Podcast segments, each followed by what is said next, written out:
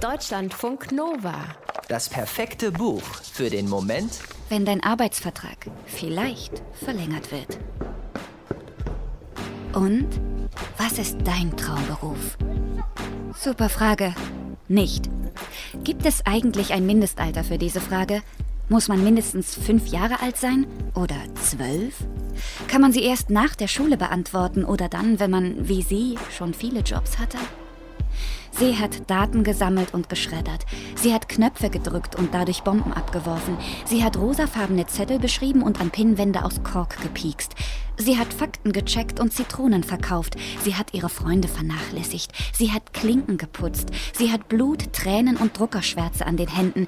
Sie hat Türen geöffnet und wieder geschlossen. Manche alle 40 Minuten und auf die Sekunde genau. An anderen Türen hat sie klopfen und warten müssen, bis ihr aufgemacht wurde und sie endlich sagen konnte, kann ich Sie für ein Flugblatt interessieren, das Ihre Rechte betrifft, Ihren Körper, Ihre Zukunft? Also, wenn die Vielzahl ihrer bisherigen Jobs sie für ihren Traumjob qualifizieren würde, dann wäre sie inzwischen überqualifiziert. So viele Jobs hat sie schon gemacht. Aber was jetzt antworten auf die Frage nach dem Traumjob? Sie könnte alles Mögliche sagen. Alles wäre gelogen. Niemand würde das merken. Niemand kann ihr in den Kopf sehen, auch wenn viele das immer wieder versuchen. Sie könnte dabei lächeln oder böse gucken. Es wäre völlig egal. Und was ist dein Traumberuf? Na gut, es ist ganz einfach. Der Job, von dem sie träumt, ist entfristet. Ein Job, der bleibt. Dann könnte sie so bleiben, wie sie ist. Sie könnte einfach sein.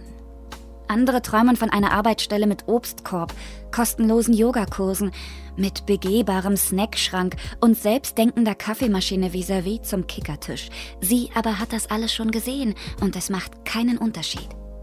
Aber es macht einen Unterschied, ob du wirklich dazugehörst oder nicht.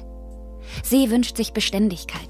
Nicht bald, auch nicht relativ bald. Bald heißt nie. Ihr Traumjob ist ein Job mit Entfristung als real existierende Option. Das soll einen unheimlich guten Kick geben mit Gänsehaut, Übelkeit und Schüttelfrost, hat sie gehört. Von Kolleginnen, die es geschafft haben. Kolleginnen, die von der Aushilfskraft zur Festangestellten aufgestiegen sind, die Glücklichen. Sie kann davon nur träumen.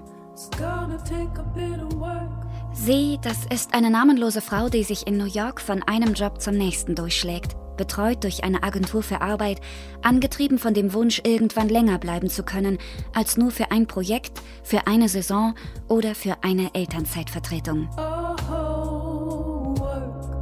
Ein Schicksal, das Hilary Lecter teilt als die US-amerikanische Schriftstellerin anfing, ihren ersten Roman Die Hauptsache zu schreiben, Temporary im Original, hatte sie sich jahrelang von Job zu Job gehangelt.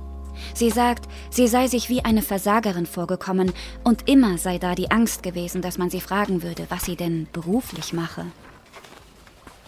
In Die Hauptsache führt Hilary Lecter die Jobwechsel ihrer namenlosen Ich-Erzählerin ad absurdum. Jeder Job darin ist eine Metapher, surreal, komisch und manchmal trotzdem alles andere als lustig.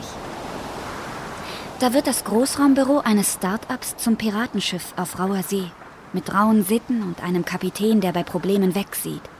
Die junge Crew ist auf sich gestellt. Kapital wird von anderen Schiffen gekapert, es werden Gefangene gemacht.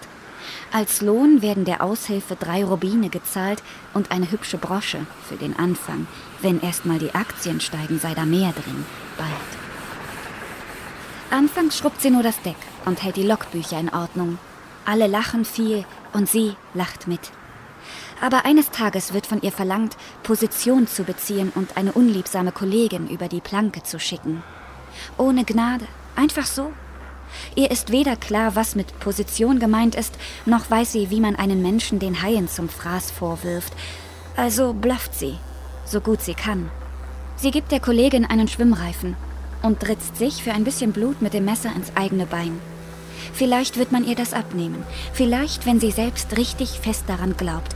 Vielleicht ist ja das Piratensein ihr Traumberuf. Vielleicht darf sie jetzt für immer bleiben. Vielleicht. Deutschlandfunk Nova